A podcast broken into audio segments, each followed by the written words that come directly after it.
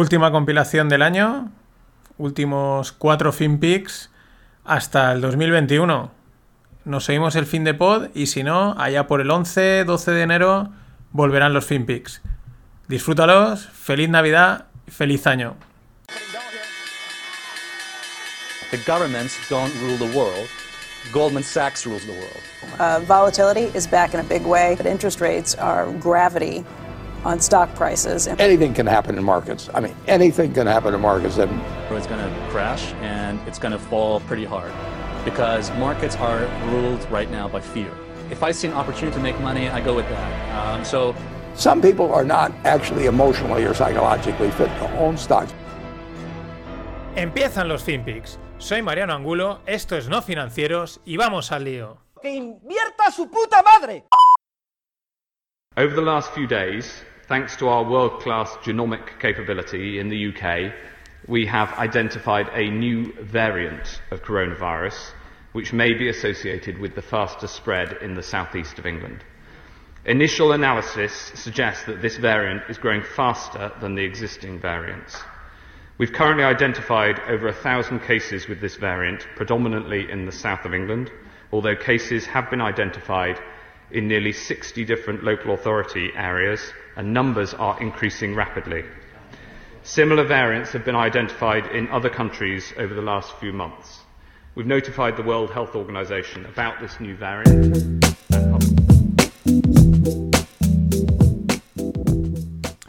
¿Qué tal, no financieros? Este que veis es un diputado británico diciendo pues que en el sur de Londres eh, han- o de Reino Unido, ahora no, no recuerdo, bueno, que hay una, una variante del, del COVID, ¿no?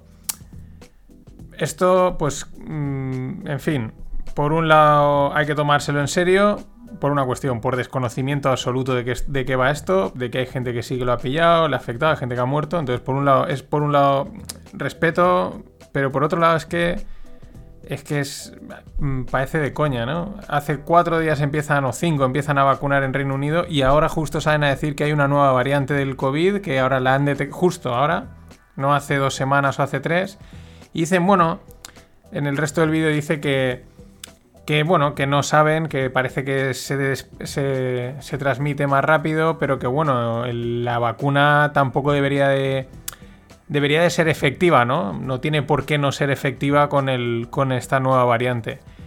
Lo cual pues pues bueno, Mm, que iban a haber variantes del virus es evidente, es un proceso natural, tampoco hay que estudiar ningún tipo de de máster en biología ni cosas así para saber que estas cosas mutan. Pero claro, los timings de vacuna, ahora te digo que hay otro, etcétera, pues. En fin, que cada uno saque sus conclusiones. Yo cada día más recuerdo un tweet que hace unos meses que alguien decía: We have been played. We have been played. Mientras, Holanda decreta cinco semanas de cuarentena bastante heavy. Alemania también suspende toda la actividad no esencial hasta el 10 de enero. Y como no había no ha habido un acuerdo del Brexit y se aplazaba, pues bueno, con todo este panorama que pinta bastante bien, el Eurostock subía, ¿no? El, índice el índice europeo, ¿no? Que aglutina las mayores empresas europeas. Todo, todo, todo con muchísima, muchísima lógica, como lleva siendo hasta ahora. Nos vamos a Estados Unidos. El, el fin de semana pasada, hackeo del Departamento del Tesoro por un gobierno extranjero, probablemente Rusia.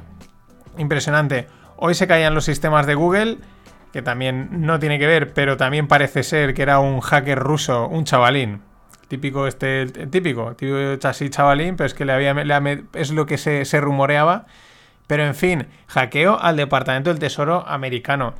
Lo curioso, porque esto, claro, si empiecen, yo creo que no sabes hasta qué punto si molaría que empezasen a destaparlo todo, o mejor no, ¿sabes? A veces mejor no saber y, oye, mira, tiramos para adelante, porque es que eh, Dominion Voting Systems, que es la empresa de, sistemas de voto, bueno, es una empresa de ingeniería eh, IT, pero bueno, tiene una división de voto, igual que aquí en España tenemos Indra, que también hace cosas de tema de votar. Bueno, que es la que está ahí en cuestión por todo lo de las elecciones americanas, que si ha habido fraude con el fraude electoral, que si el software era manipulable, etcétera, ¿no? Pues Esta misma empresa, que es el sistema que se ha utilizado en 28 de los 50 estados de Estados Unidos, ¿no? Es la misma que utiliza, o sea, ese sistema de votos es el mismo que utiliza la empresa Solar Winds. Y parece ser que esta empresa Solar Winds es la que al final también está metida en el hackeo del Tesoro de Estados Unidos. O sea, ya no sabes si creértelo, si no. Mm, puede ser, porque la realidad siempre supera la ficción, pero vamos, es espectacular. Están emitiéndose hoy los votos electorales de. Porque hasta ahora realmente todo lo que sabíamos de, Estados Unidos de los votos era como unas proyecciones. Y realmente entre estos días era cuando realmente salen los votos eh, pues de cada estado. Dice, oye, pues yo voto aquí, voto allá, ¿no? Yo había oído una cosa, ahora por Telegram me decían otra y digo, mira, voy a esperar porque ya es que ya no, sabes, o sea, no, sabes de, dónde tirar, porque por un lado había leído que los, los estados estos en duda eh, certificaban a Biden, pero ahora me han dicho, no, no, eh, que han dicho que al final no lo han certificado del todo. En fin, veremos, no hay otra. Y hablando del tesoro, el bono a 10 años, el bono a 10 años americano se acerca al 1% de rentabilidad. ¿Por qué esto es importante? Porque el otro día leía varios traders y gente de este del mundo de mercados que decían que si el bono a 10 años americano rebasa el 1%, puede ser un punto de inflexión bastante importante. Eh, podría mover bastante los mercados. Claro, rentabilidad asegurada a 10 años a 1% con la situación que tenemos de tipos, pues es una auténtica maravilla. Pero también podría arrastrar a, la curva de tipos. La curva de tipos es que hay el tipo a un día, a dos días, a seis días, ¿no? A, un año, a dos, a tres, a 10, a 50, ¿no? No están todos los tipos, se interpola la curva, ¿no? Y eso es bastante importante, pero claro, mm, digamos, el de 10 años podría acabar afectando al corto, al largo y podría mover bastante los mercados. Yo creo que hay que estar atentos al mercado de bonos americanos porque hay que estar atento. Y bueno, mm, os he mencionado el Brexit, posibles efectos del Brexit, porque claro, no sabemos si va a haber Brexit duro, si no va a haber, si... No sabemos lo que va a haber. Es que realmente no sabemos, si está todo mezclado con la vacuna y tal, no se sabe. Pero un ejemplo de lo que podría pasar JPM, nuestros amigos de JPM, JP Morgan, son el perro y el gato, bueno, no son el perro y el gato, pues yo creo que son bastante colegas, JP Morgan y Goldman Sachs, pero bueno, JP Morgan movería 120 billions, 120 mil millones de eh, Reino Unido a Alemania por el tema de, pues por el tema del Brexit. Está todo mm, para que está todo tan es todo tan certero, ¿no? Para que todo esté la bolsa subiendo, etcétera, ¿no? Al final lo que hay sí estamos en, realmente en un momento de crisis, por aquello de crisis que significa cambio, y las cosas pues están cambiando.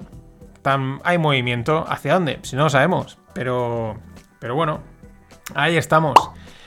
Y siguiendo con JP Morgan, esto me ha hecho, esto mola bastante, eh, han vendido notas estructuradas por valor de 600.000 dólares, 600 mil dólares en estos mercados de esta gente grande es nada, pero es divertido porque son notas estructuradas apalancadas sobre tres ETFs de la firma ARC. Vale, ¿qué es ARC? Pues ARC es una, es una firma de inversión que ha tenido, has lanzado unos ETFs últimamente que han ido como un auténtico tiro. Bueno, en el mercado en los últimos meses ha ido todo como un tiro.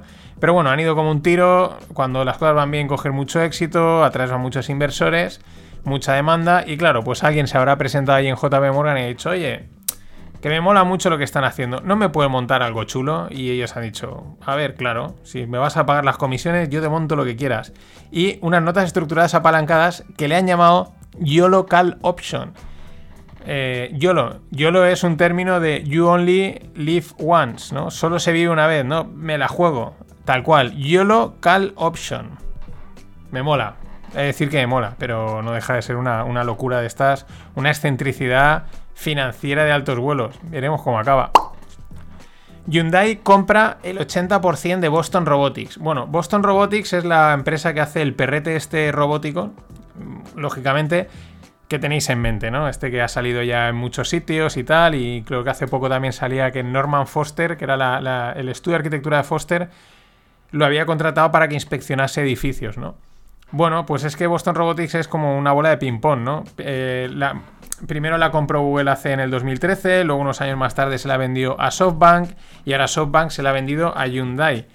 Me llama mucho la atención porque una empresa con tanta proyección no sé por qué cambia tanto de mano, cuando en teoría tiene unos productos mm, pues, muy interesantes, ¿no? Pero bueno, SoftBank seguirá manteniendo el 20%. Y hablando de SoftBank, de Masayoshi Son, uno de los cracks del mundo tecnológico inversor, y SoftBank ya lo he mencionado muchas veces, tiene el Vision Fund que entran en las startups grandes con auténticas mm, fotracadas de dinero. Bueno, una en DoorDash, una inversión que hicieron de 680 millones hace unos años, ahora les vale 11.300 billi- 11,3 billones, 11.300 billo- millones. Es decir, eh, ha multiplicado por 16, así. Fácil. Vaya crack, Masayoshi Son, me mola mucho el nombre, ¿eh? Masayoshi. Y siguiendo en Japón, Toyota aprieta con el tema de las baterías. Parece ser que va a sacar una batería, una batería en estado sólido de, para coche de 500 kilómetros eh, de duración, eh, una carga de 0 a 100 y la realizaría en 10 minutos. Dicen que esto sería un, le llaman un game changer, un, bueno, algo que rompe, que cambia el, el juego. Y es que el verdadero, el verdadero tema está en las baterías, más que en los coches, que también. Pero en las baterías, no solo las de los coches, sino las de los móviles, las de los portátiles, las de cualquier cosa, porque hoy todo funciona y evidentemente eso sí va a seguir funcionando con electricidad. Y ahí hay un, hay un caballo de batalla que el que, se lo, el que gane, porque igual yo no tengo ni idea, pero parece lógico que igual la tecnología que puedan descubrir para las baterías eléctricas de alguna manera podría ser extrapolable, ¿no? Alguien pueda dar, decir, "Eh, pues esto lo- si lo cambio y lo enfoco así, pueda llegar a, otro tipo de aparatos tecnológicos. Y esa sí que podría ser la próxima eh, mega empresa del mercado, del mercado. Estaremos atentos. Y hablando de coches y de empresas tecnológicas, pues, pues algunas tecnológicas empiezan a pirarse de Silicon Valley. La semana pasada os mencionaba a Tesla, que va a mantener allí una fábrica o em- empleados y tal, pero movía, parece ser, los, headquarters, las, las oficinas centrales, a Texas, a Austin. Pero es que se le une Oracle, se le une Dropbox y se piran, es curioso, porque se van de Silicon Valley en California a Silicon Hills en Austin, Texas. Austin parece ser que es... Bueno, tengo unos amigos que estuvieron allí dicen que la ciudad está chulísima, eh, muy cultural, que mola un huevo. Eh, la ventaja que tiene Texas es que la vida es bastante más barata. No, los salarios no son tan altos, pero la vida es barata. Lo típico de, uy, no gano tanto, pero como estoy en una ciudad o en un estado en el que es más barato, pues la, la proporción me sale rentable. Pero es que aparte lo que es curioso es que Texas no es nueva en el mundo tecnológico. Lleva desde hace muchos años, pero muchísimos, de hace 30 o 40 años, también tiene su hub tecnológico con sus empresas. De hecho, por ejemplo, Dell o Compaq eh, se fundaron en, en Texas. Lo que pasa es que luego pues, las compraron y se las llevaron a, Silicon Valley. Eh, están, varias techs moviéndose.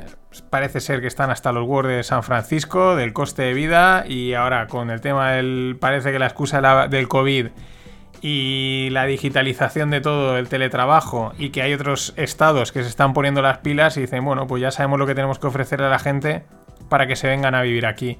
Así que mucho ojo porque esto luego ya sabemos que igual dentro de dos, tres años acaba llegando al otro lado del charco.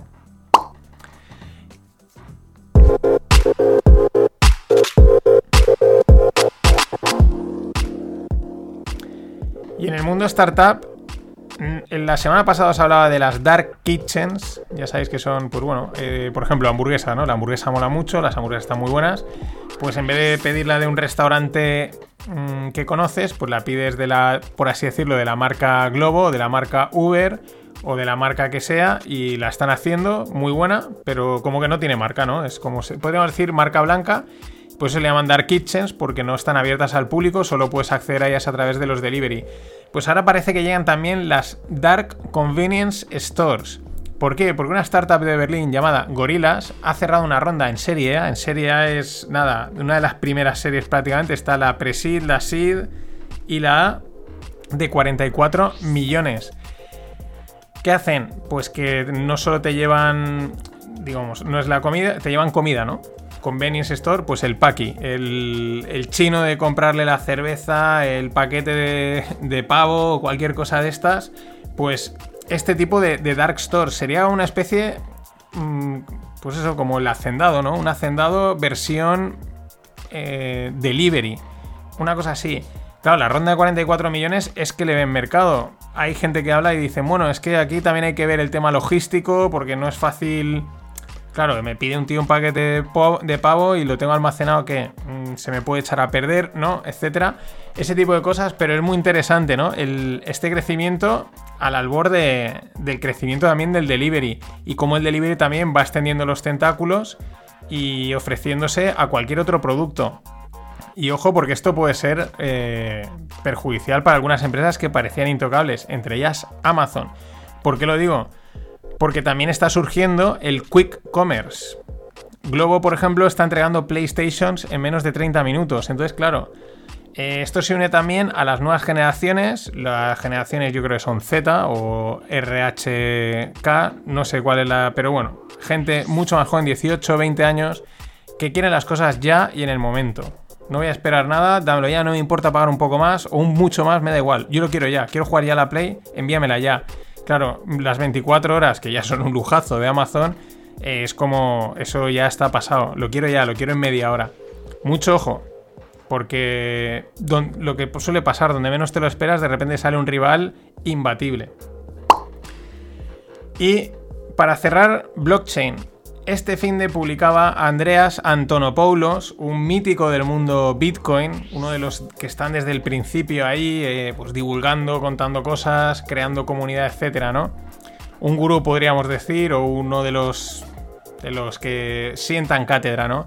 Bueno, pues tiene un blog en YouTube y publicaba un vídeo dando palos a todo el mundo, diciendo que basta ya de aplaudir, que la gente no se está dando cuenta que el cohete, se refería a Bitcoin, no está acabado que la idea era crear, o sigue siendo crear, un protocolo justo para que todo el mundo pueda transaccionar de una manera justa, sin que hayan unos que se beneficien más que otros, y que la gente está aplaudiendo la entrada de PayPal, de los billionaires y tal, y no se dan cuenta que esta gente lo que va a hacer es, eh, ah, me mola lo que habéis creado, vamos a quedárnoslo y a sacarle provecho.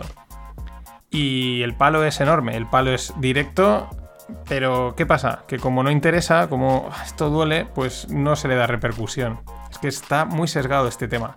En fin, esto ha sido todo por hoy. Mañana más.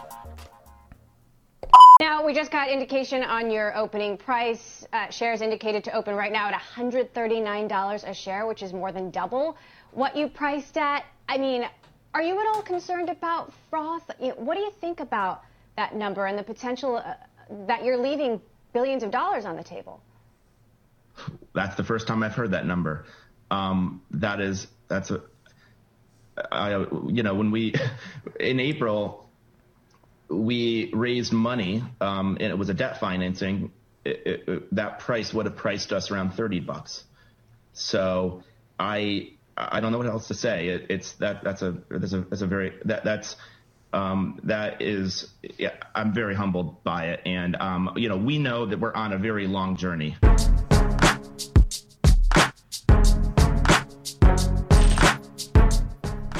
¿Qué tal, no financieros? Este que veis era Brian Chesky, el CEO y fundador de Airbnb. Y la que veis era la reportera de Bloomberg, que con toda la cara, pero así sutilmente, ¿no? Decía, oye, eh, mira, el, tío no sabía nada, dice, están saliendo ya a cotizar tus acciones, están pues al doble de precio, ¿no? Y, le dice, ¿no, ¿no crees que te has dejado dinero encima de la mesa y aquí algo de fraude y tal? Y como veis, el tío se queda, la cara no la podéis ver, lógicamente, pero se queda descompuesto, se queda como... Eh, espera, eh, no lo había pensado. sí, hemos salido a 60, esto está a 130. podía haber sacado el doble de pasta. Mm, y se queda. Mm, sí, estoy. Me, alegra mucho y tal, ¿no? Pero, pero se lo deja totalmente roto. y tiene razón, tiene razón los dos. Ella también tiene razón, porque claro, ¿cómo funciona esto? Tú dices, yo voy a salir a bolsa y te vas a, alguna, algún banco de inversión, nuestros amigos de JP Morgan, de Goldman Sachs o algún otro. Eh, digo estos que son los más conocidos, y le dices quiero salir a bolsa, entonces pues ellos te preparan la operación, te asesoran, te aconsejan, buscan también gente, etcétera, y claro, pues te dicen, pues mira, vamos a salir a este precio, deberías de hacerlo así, y claro, ahora de repente las acciones salen y al mismo momento estaban al doble, es verdad que el mercado está loco, pero dices, oye, lo habéis medido mal, lo habéis medido mal, que podía sacar el doble de dinero y, estoy en la mitad, ¿no? Y, el chico se queda así un poco, se queda un poco roto, pero también la otra, con toda la cara, le, está, le dice ahí, en fin, cosas divertidas. La, la tele americana de finanzas, la verdad es que mola bastante. Y bueno, hablando de locuras, eh, Richard Thaler, el, Nobel, y que tiene varios libros bastante interesantes, aún no he podido leer ninguno, pero sé que están interesantes, el de Nuts, habla de que uno de los mayores riesgos es la, sobreconfianza, y es en lo que estamos.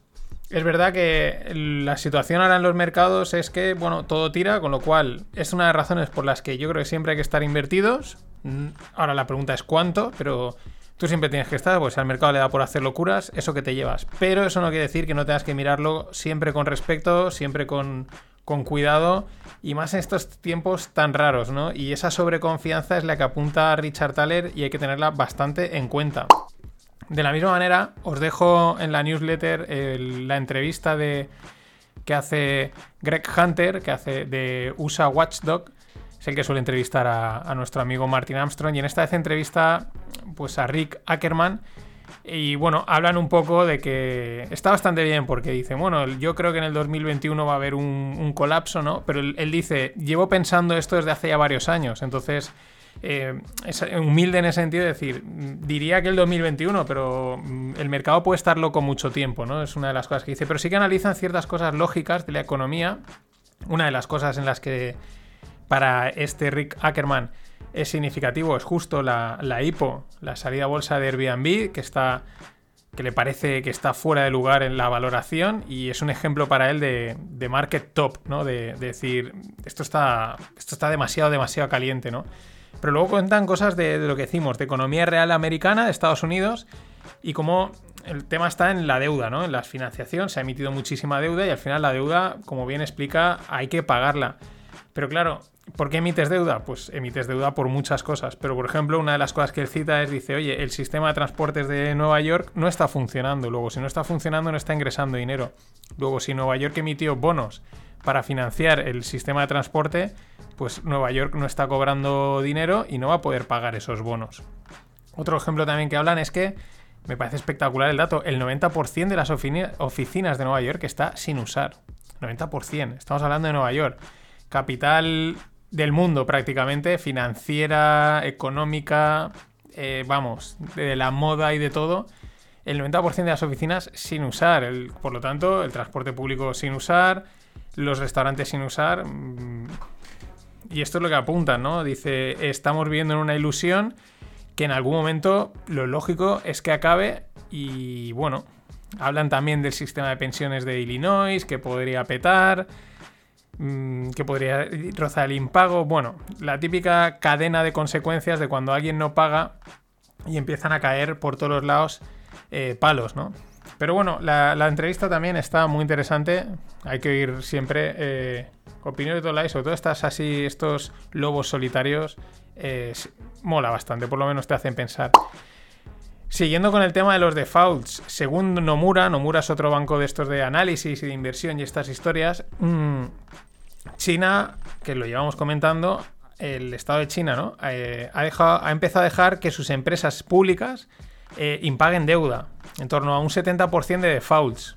Ojo, claro, esto es lo de siempre, los datos de China, a ver quién sabe cuáles son los correctos, pero ya llevamos oyendo esto varias veces. Ojo porque también el default no quiere decir directamente, el default muchas veces es un evento de crédito y un evento de crédito no quiere decir que no pagues, simplemente con que te retrases en el pago, no me abones la cuota que toca, ¿no? Haya, no, hayas cumplido exactamente lo que en el momento, ya se considera un default, pero aún así es, ese evento de crédito y esto es importante. Y otra cosa que también dice Ackerman en la entrevista con Greg Hunter es que el, empleo que sea, el empleo y la economía que se ha destruido en este tiempo. Porque le dice, eh, va a tardar mucho tiempo, le dice Greg Hunter, 10 años, dice, yo creo que mucho más. Incluso hay empleo que no se va a recuperar nunca. Y esto es interesante por un artículo de Bloomberg sobre la Lost Generation de Japón, ¿no? La generación perdida de Japón. Cuando Japón petó, tenía una economía en burbuja, petó y siguen ahí en, un, en una especie de pues, zombificación, ¿no? Funciona, pero no, ¿no? Es esa, eso que, que ya empezamos a conocer aquí, ¿no? Y el tema de esta generación es que son en los años 2000, eh, pues con, con, 20 años, gente que con 20 años salía, era el momento de empezar a trabajar. Y bueno, pues el mercado ahí petó y el mercado ha estado congelado desde ese momento. Y pues ya vamos por el 2020, 20 años más tarde, gente con 40, 50 años que siguen sin trabajo y por lo tanto muchos siguen sin, sin casarse y sin independizarse. Yo creo que también hay que poner un asterisco no tengo nada contra los japoneses, eh, son muy buena gente, el sushi mola mucho, pero es verdad que yo creo que no tienen tanta espenta, no tienen tanto mm, carácter como a lo mejor pues tenemos en, la gente de Europa o la gente de Estados Unidos o la gente de Sudamérica, ¿no? Que somos más de, venga, pum, vamos a salir adelante. Esta es, son mucho más reglados, mucho más estandarizados. Ya sabéis, gente que se va al paro y le da vergüenza pedir empleo eh, o gente que entra en una, en una empresa y ya se tira toda la vida trabajando ahí. Es una cosa también muy curiosa y quizás también em, eso también contribuye a esa parte cultural, ¿no? Pero, pero vamos, que nos estamos japonizando a un lado y al otro del Atlántico y hay que tenerlo en cuenta. Siguiendo un poco en el panorama internacional, yo de las elecciones de Estados Unidos ya no sé por dónde cogerlo. Ayer es que no sé, que si habían que si no certificaban a Biden, luego que sí sí lo han certificado, unos han votado a Trump, el otros que no. La verdad, no tengo ni, no tengo ni idea. Mira varios sitios, casi te dicen una cosa, que si el, un representante republicano en Michigan dice que se va del partido, en fin, parece que hay un jaleo o no, o bueno, que las cosas sigan, ¿no? Y con el COVID, Italia se une a Holanda y a Alemania. Cierra también hasta el 10 de enero el, bueno, la actividad, ¿no? Esto es las barbas del vecino. Yo creo que las barbas del vecino es un serio candidato como nombre para el 2020. En fin, esperemos que no, esperemos por lo menos aguantar aquí hasta, hasta un poquito más, pero, pero no pinta nada bien. Y el crack de Charlie Munger, 96 años, un tío curtido en mil batallas, además con una vida bastante dura, aunque ahora sea millonario y exitoso.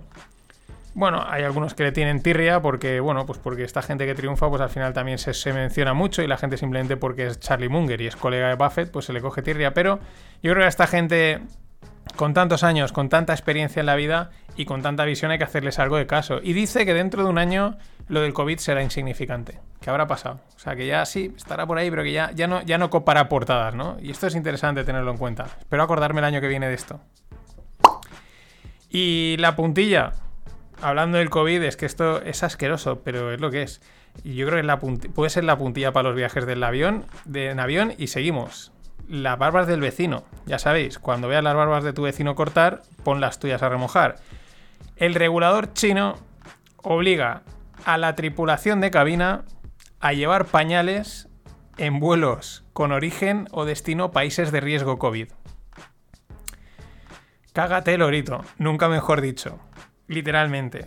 es decir, claro, dicen, mira, no, tenéis que gastar los baños porque es foco, ya es todo foco, está leyendo por ahí que si es que el COVID va hasta en las ruedas, digo, ya lo que me faltaba. Em, pero tela, porque menuda ganas, ya no, como, porque esto luego, primero empieza la tripulación, luego obligarán a, los pasajeros, o sea, ¿qué, ganas? Y métete en un vuelo de 10 horas y que te entre el apretón a la hora y pico y te tires 8, 8 horas y pico ahí con el pastelito. Acojonante, pero... Las barbas, las barbas del vecino. Y bueno, este es que es espectacular, ya lo comentamos, y sigue ahí. El ETF vegano. ETF vegano. Bueno, pues el ETF vegano, que una de las cosas, os lo comenté, ya sabéis, un ETF es un Exchange Trade Fund, es como un fondo que cotiza como en acciones, en trocitos, ¿no? Bueno, el ETF vegano, una de las de los objetivos que tiene es abordar las preocupaciones de los veganos, los amantes de los animales y eh, los del medio ambiente, ¿no? Los... Eh, es que me sale en inglés, environmentalist. Bueno, le ha sacado 10 puntos al SP, lo ha hecho 10 puntos mejor que el SP500. Vamos a ver cuáles son las posiciones veganas, qué empresas veganas son aquellas que han conseguido batir al SP500. Es espectacular. Os las voy a decir por orden de peso, ¿no? De conforme más posición hay dentro del ETF. Eh, igual no conocéis ninguna, igual no conocéis ninguna porque estas empresas veganas son espectaculares. Tesla, Apple, Microsoft, Mastercard, Nvidia, Visa, United Health, Verizon, Alphabet, PayPal, AT&T, IBM, Salesforce. Qualcomm también está por ahí. Esto, esto es de un vegano, esto es de un vegano espectacular. Para mí es otro ejemplo de lo que ha pasado en el mercado, que la gente ha dicho, a tomar por saco todos al mundo IT, al mundo digital tecnológico, que esto es la bomba, y ahí vemos, mm, ahí vemos los Robin Hoods, los ETFs veganos, la Fed imprimiendo, y todo en la sobreconfianza absoluta.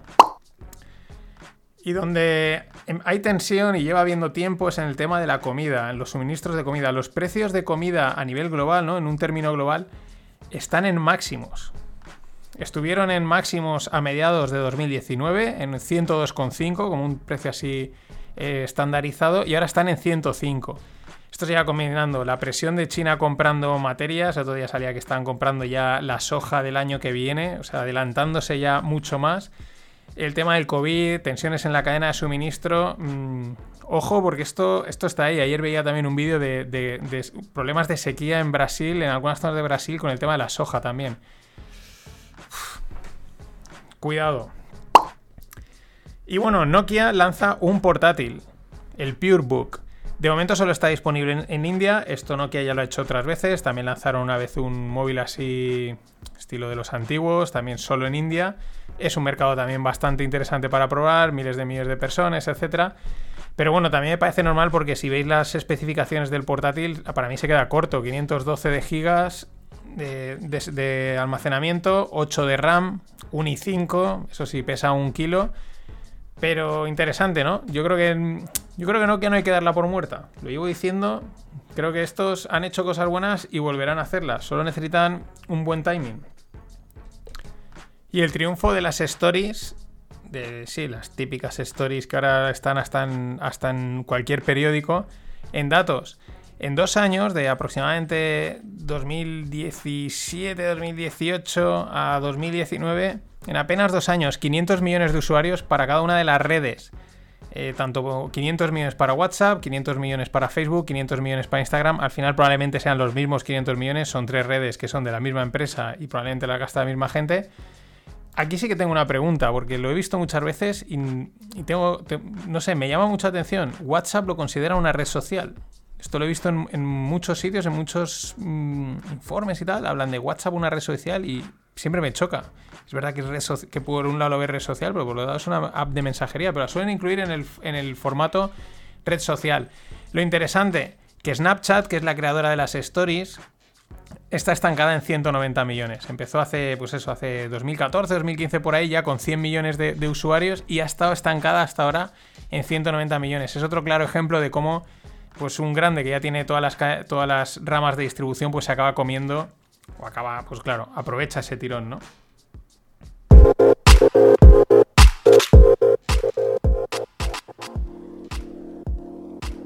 Y como fe de ratas, que se me ha olvidado comentar, eh, ayer dije Boston Robotics y es Boston Dynamics. Es lo que pasa cuando, cuando te van las palabras más rápidas que la lengua.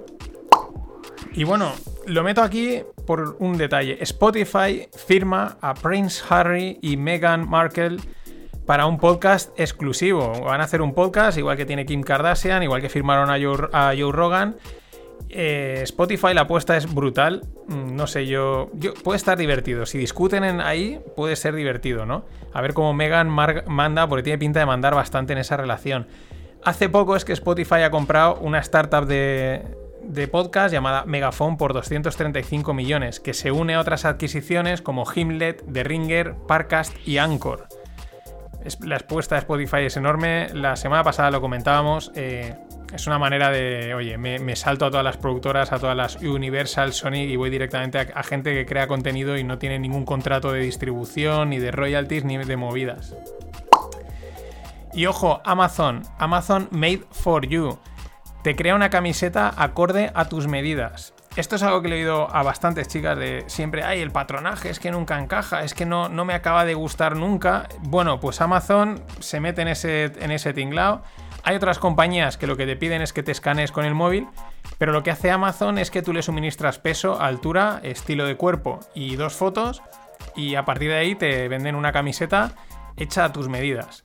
¿Esto qué es? Esto es entrenar a las máquinas de inteligencia artificial y de machine learning. Es una prueba, van a ir dándole y dentro de un tiempo pues te sacarán algo que será vamos, la repera, ¿no? Porque es, ya digo, es un problema, un problema silencioso, ¿no? Muchos chicos igual no lo hemos oído, pero yo creo que entre ellas lo han comentado muchísimo. Y muy interesante, SkyTude sale a cotizar en el Euronext Growth. Mm, ¿Qué es SkyTude? Pues es una, una startup de servicios digitales para el mundo del esquí. Valoración para salir al Euronext Growth en 55 millones. Ahora valía 35 y quieren captar 20. Son de Gerona, de aquí de, España, y bueno, hace poco también compraron a la suiza Spotlio, que lo que hace es servicios integrales para pista de esquí, y a Liftopia, que es una americana que vende forfeits. Bueno, empezaron siendo una comunidad online sobre esquí, en la que pues la peña habla y estas cosas, y han acabado teniendo un abanico de servicios digitales enorme. Plantilla distribuida entre Gerona, Suiza, Italia, Reino Unido y Estados Unidos, 75 personas es otro claro ejemplo de un sector que mm, no hay y de repente entra la digitalización y, pinta que arrasa. También es otro ejemplo del apetito inversor, la predisposición de, los reguladores, la infraestructura tecnológica de qué? De mercados secundarios, del acceso a comprar acciones. En este caso, fijaros, una startup de, 50, de una valoración de 55 millones. Mm, no es, no es una super barbaridad, pero tampoco es pequeña, pero para entrar a cotizar, para salir a cotizar en una bolsa, pues es bastante, no es demasiado, ¿no? Pero ahí está, ese, digamos, mercado secundario, mercado alternativo, para que cualquiera que tenga, cualquiera pueda acceder a invertir en estas empresas, es algo que va a crecer por un lado o por otro y lo estamos viendo. Y por último, en blockchain llegan las ILO, que son las Initial Litigation Offerings. Claro, si están las IPO, las Initial Public Offerings, también salieron en el auge, en el primer auge así de máxima popularidad, de donde empezó la popularidad del mundo blockchain, las ICOs, las Initial Coin Offerings, que luego han quedado en STOs, las Security Tokenized... Eh, Security Tokenization Offerings, pues estas son las ILO. ¿Qué son las Initial Litigation Offerings? Pues bueno, eh, financiar demandas. Tú metes pasta y financias una demanda. ¿Que la demanda sale adelante? Pues es como una inversión, has ganado pasta. Este, la historia es que estos, que es Avalanche, lo quieren sacar a través de blockchain, lo mismo, facilitar el, proceso de captación de pasta, pero ya os digo que ya hay, hay bastantes empresas en el, mundo financiero y cotizando que, han tenido gran éxito y han sido grandes inversiones porque se dedican a esto, a decir, yo te compro ese juicio, en pocas palabras, yo te lo compro, yo invierto y si sale bien, claro, toda la demanda y todo lo que cobran se lo llevan, ¿no? Es un, juego ahí un poco raro, pero hay negocio. Y por último, los Uniswap. El protocolo Uniswap. Un protocolo yo creo que uno de los más chulos o estrellas que hay en, el mundo DeFi, que es una locura y salen un montón. ¿Pero por qué? Porque no hay un... No hay una empresa detrás ahí queriendo ganar pasta, o no la había. Simplemente es un protocolo totalmente abierto en el que ¿qué se pueden hacer? Eh, pues mm, pocas palabras, una casa de cambio de monedas entre monedas, ¿no? Entonces tú aportas tus monedas y las puedes intercambiar unas por otras. 26.000 eh, pares de monedas. ¿Cuántos el volumen de pasta que, están moviendo actualmente? 50 billions. Espectacular lo de Uniswap Protocol. 50 billions. 26.000 pares de monedas. En fin, espectacular, Daimiel. Esto ha sido todo. Hasta mañana. You're back there in Hollywood making movies right now because of us. Because they believe in us and what we're doing. I'm on the phone with every studio at night. Insurance companies. Producers. And they're looking at us and using us to make their movies. We are creating thousands of jobs, I don't ever want to see it again. Ever! And if you don't do it, you're fired. And I see you do it again, you're gone. And anyone on this crew does it. That's it. And you too, and you too, and you. Don't you ever do it again. That's it. No apologies. You can tell it to the people that are losing their homes because our industry is shut down. It's not going to put food on their table or pay for their college education. That's what I sleep with every night.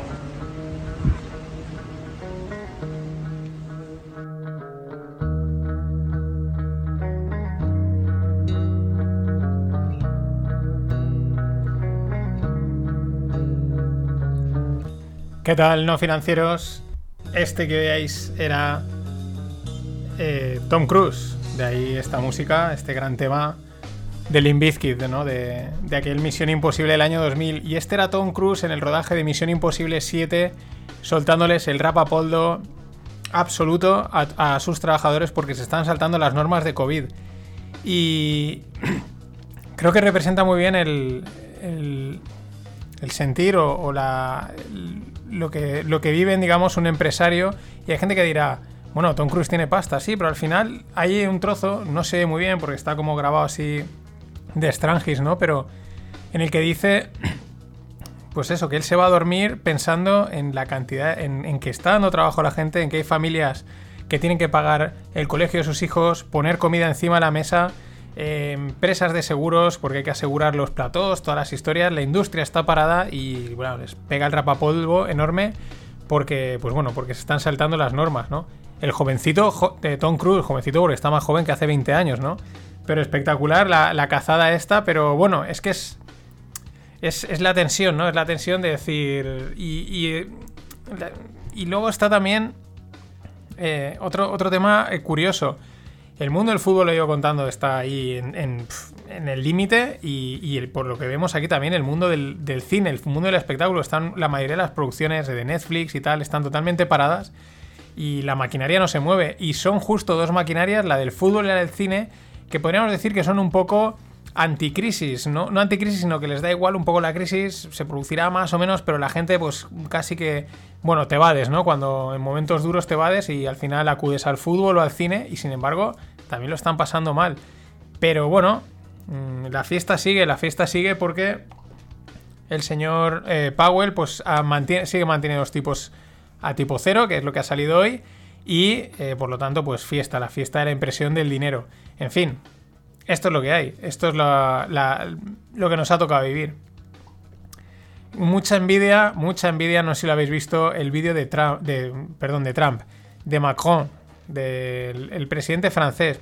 España con los franceses nos llevamos a ratos, tampoco desde que intentaron aquí invadir y tal, hace años. Bueno, pero la verdad es que explica muy bien, eh, con mucho sentido común, algo. Dice, hace en los años, pues no sé, dice 80, 90, le contamos a la gente que había que salir y pues que bueno, que había que llegar los niños a actividades extraescolares, que había que trabajar aquí y allá, y la gente se compraba sus coches, hacía eh, sus 200 kilómetros diarios para cumplir con eso que le- más o menos le están diciendo. ¿Está diciendo quién? Lo dicen los políticos, con mensajes directos en directo, los medios de comunicación, ¿no? Este mantra general, ¿no? Y el tío explica, dice, ahora no podemos salir a decirles que es que eh, eso está mal. Que, co- que conducir, que gastar el coche contamina y eso está mal. Eh, no podemos de- salir a, decirle esto a la gente cuando están viendo que pues, los vuelos siguen, etcétera, ¿no? Es como decir, hay que ser coherentes, no, no, va a colar, ¿no? Y de hostia, que, mm, qué inteligente, ¿no? Este tío entiende perfectamente, por lo menos, cómo conectar con la gente. Y eso que es francés, ya hay. Pero muy, muy interesante el vídeo por. Y parte de muchas de las cosas que vemos últimamente es, es esa incoherencia en, tío, me estás diciendo una cosa, luego yo estoy viendo que haces otra y ahora a mí me dices que haga esta otra cosa, Mm, vete a cagar. En fin, Estados Unidos declara a Vietnam y a Suiza como manipuladores de divisa.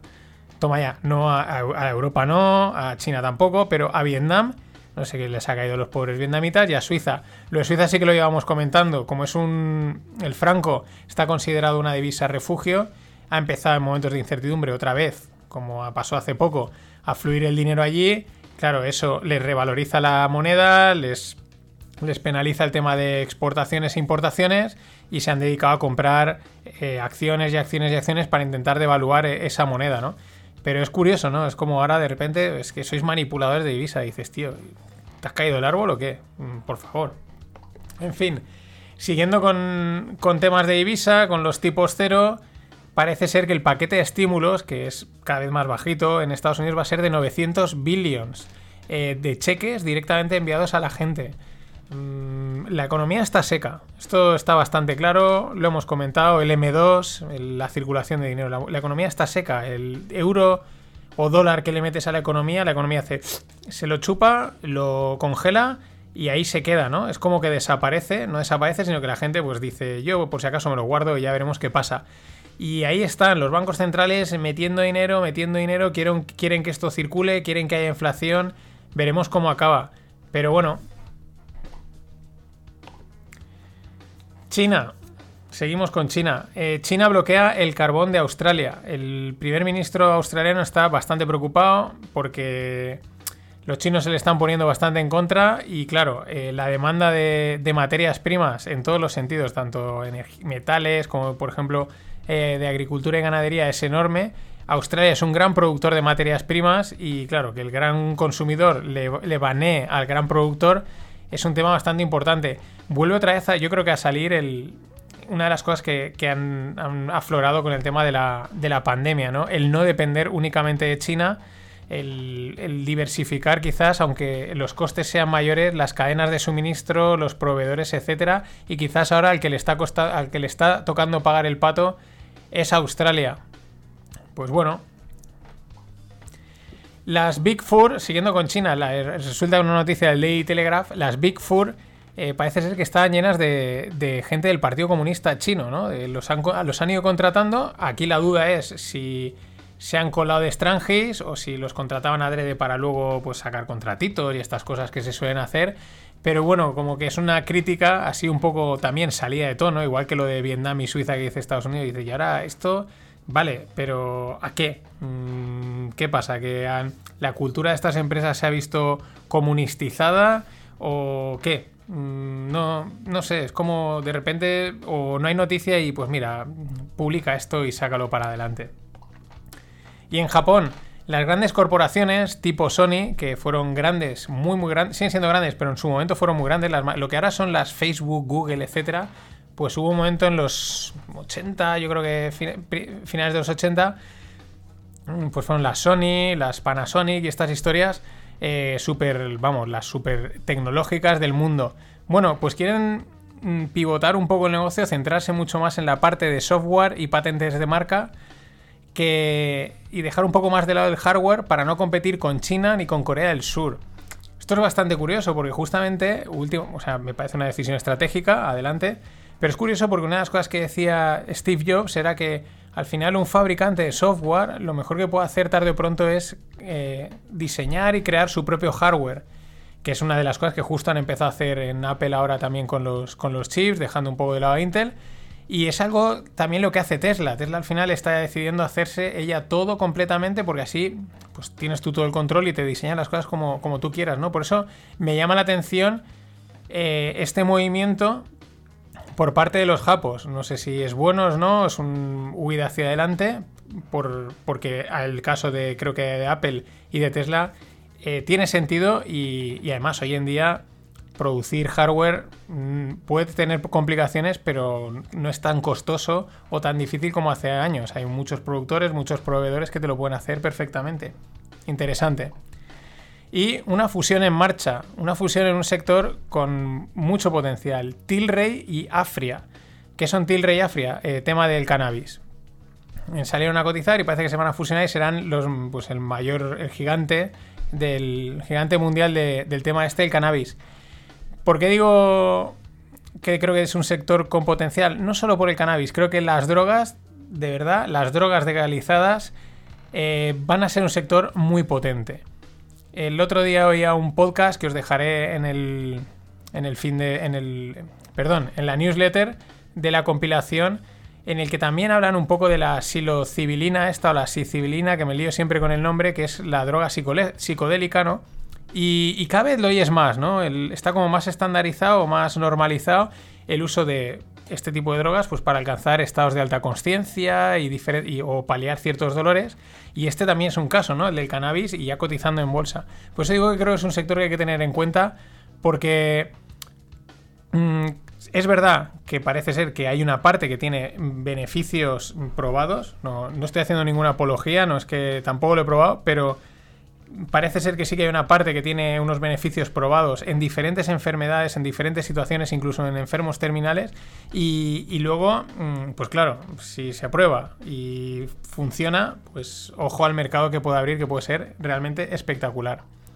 Y espectacular es el ritmo de Amazon. Amazon me mola mucho porque es una gran empresa, evidentemente pero la mentalidad de startup que tiene es enorme. Creo que es una de sus claves, ¿no? No tienen miedo a fallar, van probando, van probando. Son muy autónomos, creo que internamente. Y el ejemplo es este, el Zoox. Como Zoo, acabado en X, Zoox. El taxi autónomo. Y ahora han presentado, el vídeo lo tenéis en la newsletter. Eh, tiene un una estética muy japo, así un cubículo así cuadradete, ¿no? Y Mm, así automático, ¿no? Os podéis imaginar, ¿no? El típico coche así cuadrado japo, pero más con un diseño más actual. Y lo han presentado. Van a todo, o sea, le van dando a todo. Ayer veíamos lo de la camisa que te la, la camiseta que te la hacen a medida, el Zoox este, también he visto por ahí que estaban sacando, eh, pero ya no me parecía tan interesante. Tema de pulseras de health tech y cosas de estas, ¿no? Para medir la salud y el deporte. Mm, pero el Zox este, mucho ojo porque esto no tardaremos mucho. Yo creo que no vamos a tardar mucho en ver este tipo de, coches autónomos. Y ojo, los taxis. Se quejaban de Cabify.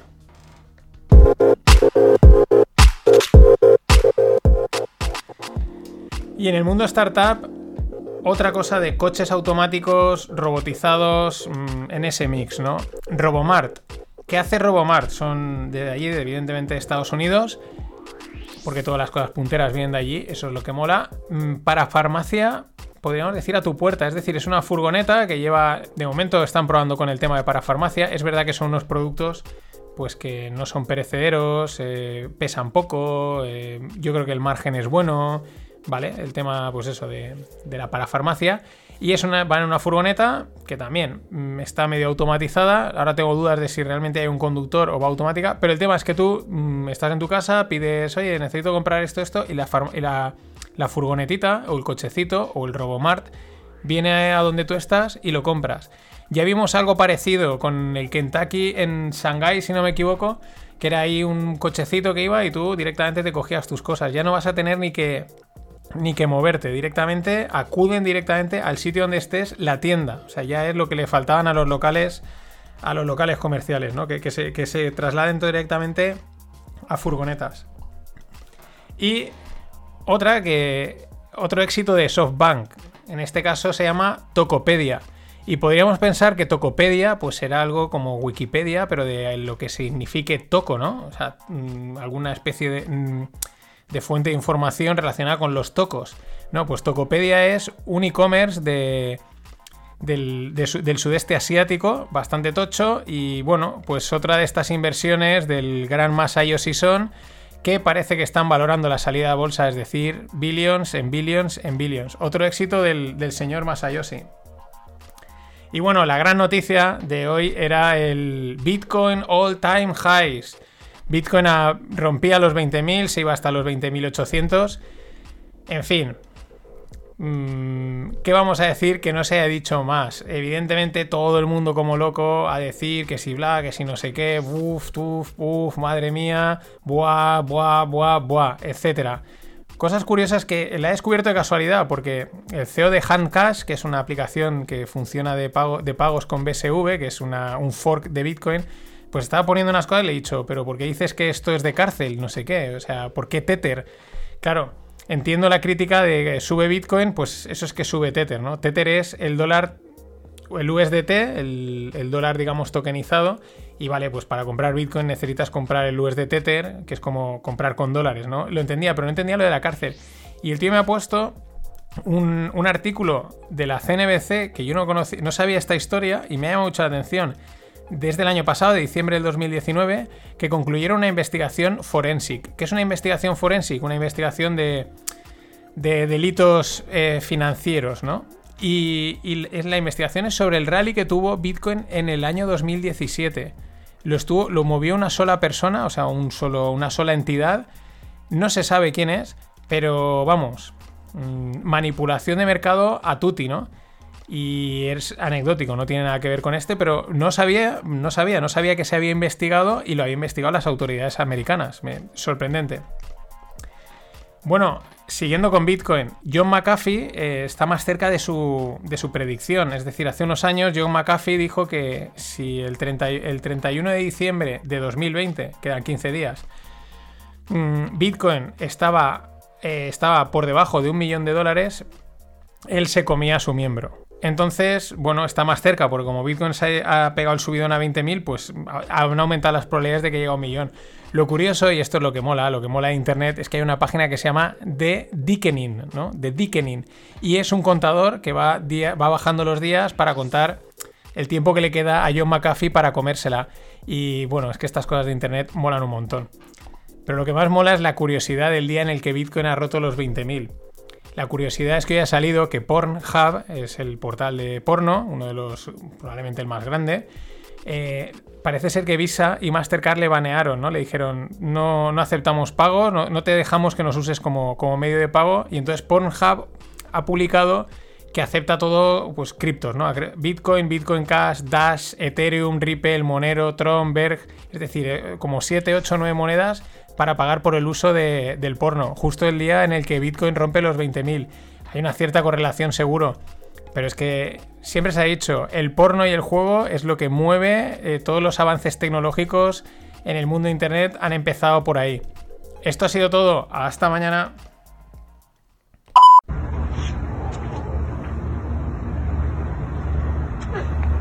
Are you crying? She's crying, bro. No, no. Stop. Stop. Are you alright? You good? Hey, Anna, you alright? What's up? Turn it off. What's, hey, honey, what's wrong? It's the wrong color. You got the wrong color. I wanted the other one. Not this one. Are you? You're joking, right? ¿Qué tal, no financieros? Vuelvo a iniciar con esta música porque la escena que os pongo pues es casi una misión imposible acertar cuál es el color, ¿no?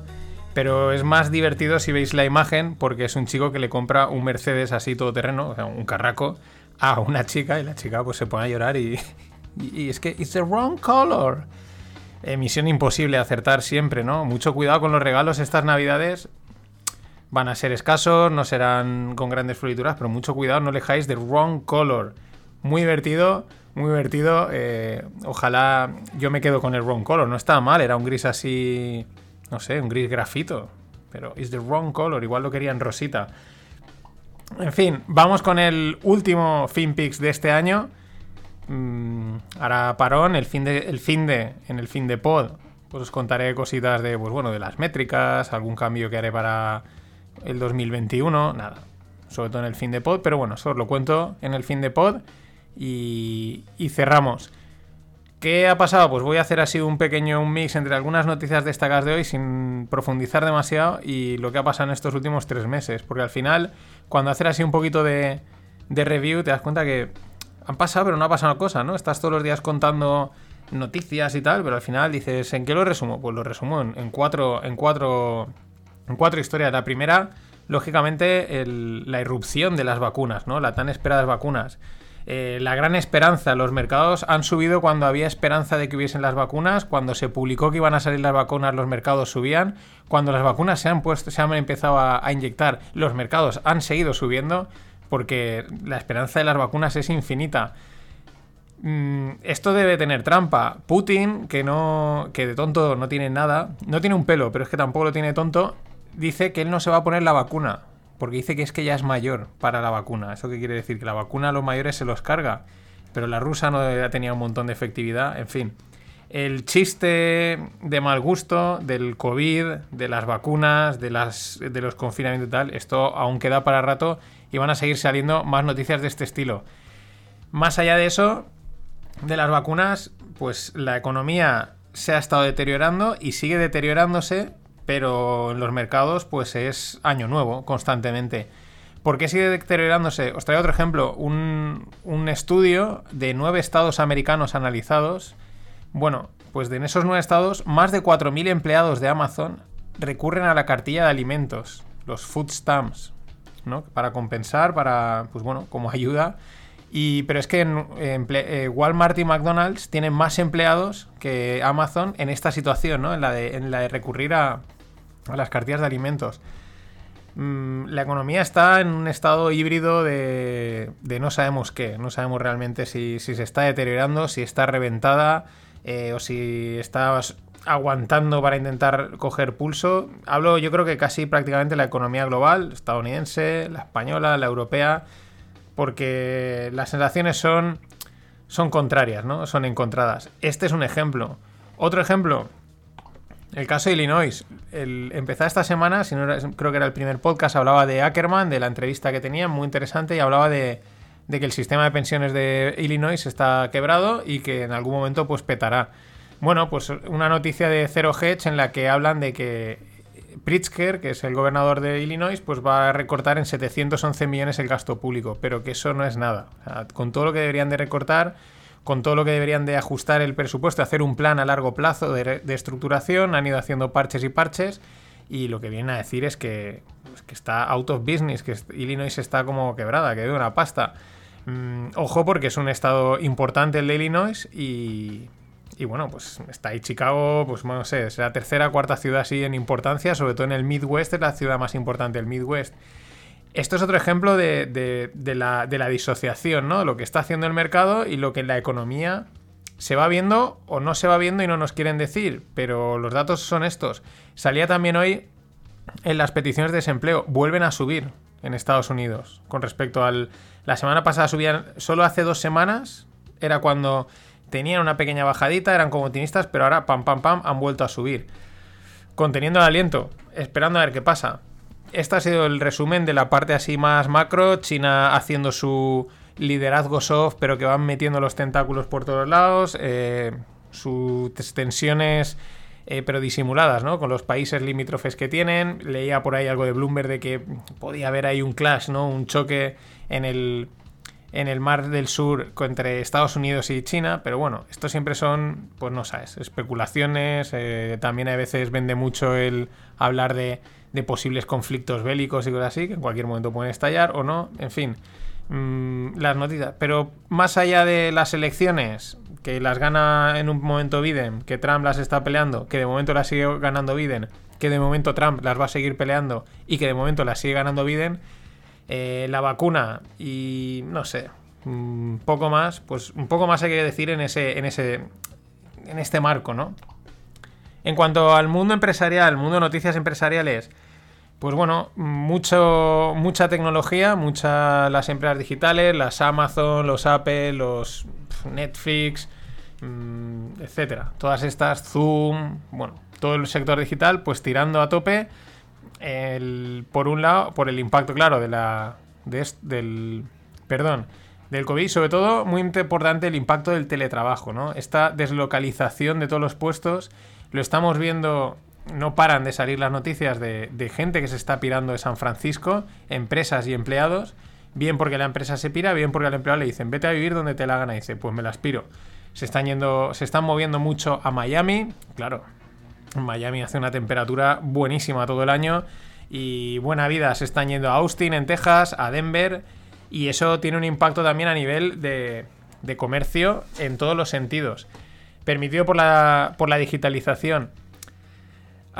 De, independientemente del mercado, de si el mercado ha subido o no, ¿qué están haciendo estas empresas? Pues ellas siguen a su ritmo, ellas siguen lanzando productos, innovando, creando nuevos servicios, creando incluso nuevas necesidades que no necesitábamos, pero las empezamos a necesitar y a su marcha. Ellos no paran y eso está bastante bien. Esa mentalidad, aunque son grandes, lo contaba con Amazon, aunque son muy grandes, siguen manteniendo esa mentalidad startup que creo que es la clave. Mm, noticias han habido muchas, pero pocas así destacables. Ninguna ha habido ningún super mm, evento en alguna empresa que hayamos dicho, buah, más allá a lo mejor pues, me viene ahora a la mente los chips de Apple con que ha dejado Intel y tal. Pero bueno, más allá de, yo creo que la clave es que estamos en un momento de cambio y mucho ojo a este tema de la deslocalización y el teletrabajo, porque al final también tiene un impacto en, las ciudades, en los presupuestos, en la forma de consumir. Y hasta que todo esto se, se ajuste, se vuelva a reajustar, pues necesitamos un tiempo.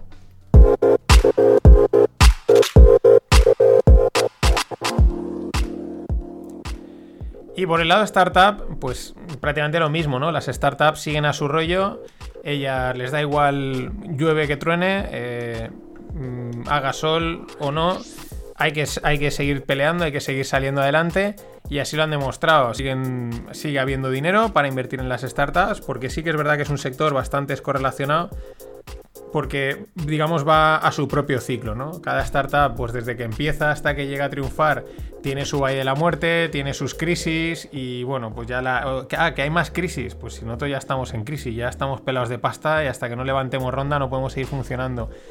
En cualquier caso, en la newsletter suscribiros y si no está abierta la podéis consultar sin necesidad de suscripción os dejo un listado de una chica que ha tuiteado 20 startups a nivel europeo y, y bueno, eh, y a nivel americano también. Eh, pues bueno, que le han parecido, dice eh, joyful and inspiring, ¿no? Como pues eso, alegres, inspiradoras, la verdad es que pues que sí, del, del, del, espacio, que sí, de la longevidad, no sé qué. Bueno, de estas que por lo menos el proyecto, la idea es como muy bonita, no es lo típico de Big Data, inteligencia artificial, health tech, ¿no? Como muy, muy machacón, que está muy bien. No, pues tienen ahí un poquito más de rollo, tiene un poquito más de narrativa las tenéis ahí, son 20, las podéis consultar, la verdad es que están bastante chulas. Y quizás la noticia, porque coincide y puede ser una de las más destacadas, más allá de todos los all-time highs de los mercados, pues es el, los 20, 20 y pico mil, porque ayer eran 20.000, ayer rompía los 20.000 y hoy se estaba acercando ya a los 24.000. Pero, o sea, te sube un 20% en dos días, no pasa nada, esto es lo normal ya, o sea, la normalidad es que las cosas suban a lo bestia. Hablo de Bitcoin. En fin, mm, todo el mundo, pues como no, empalmadísimo con el tema. Mm, ¿Qué decir que no se haya dicho? A mí me ha gustado, he encontrado, me ha salido ahí una noticia de Mark Cuban, el multimillonario, el que lleva los Mavericks, de un, que hace unas declaraciones respecto a Bitcoin y bueno, él sigue manteniendo lo que dijo en unas declaraciones de 2019, pero ha habido una que me hacía gracia, que dice que él prefiere una banana a Bitcoin o al oro. Dice, porque en el peor de los casos la banana me la puedo comer, ¿no? Puede parecer una tontería, pero también tiene su punto de lógica respecto a este tipo de activos, ¿no? Es decir, bueno, al final mm, la banana tiene un uso, ¿no? Bueno, el oro también tiene un uso, eh, así directamente.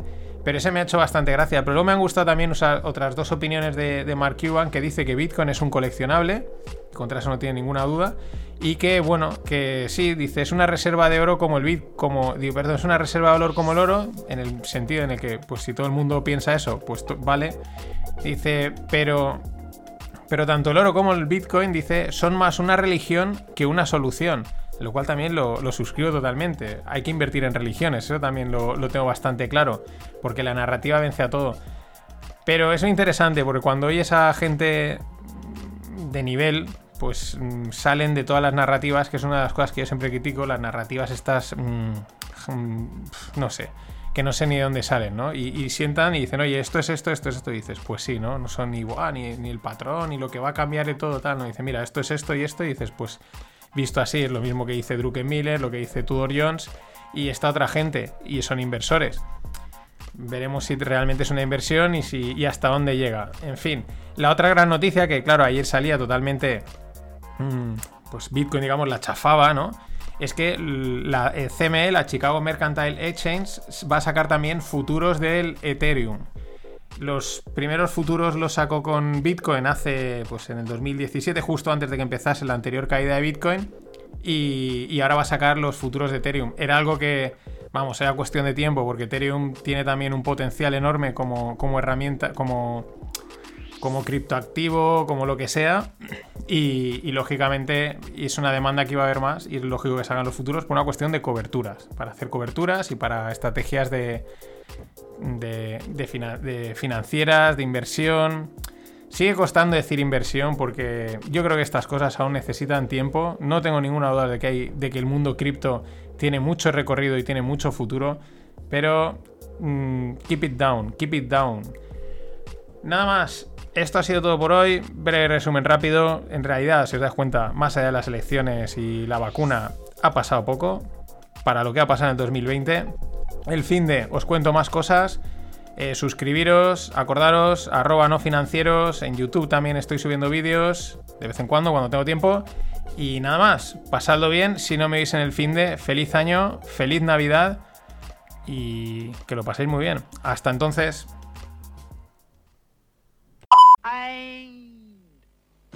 Always look on the bright side of life.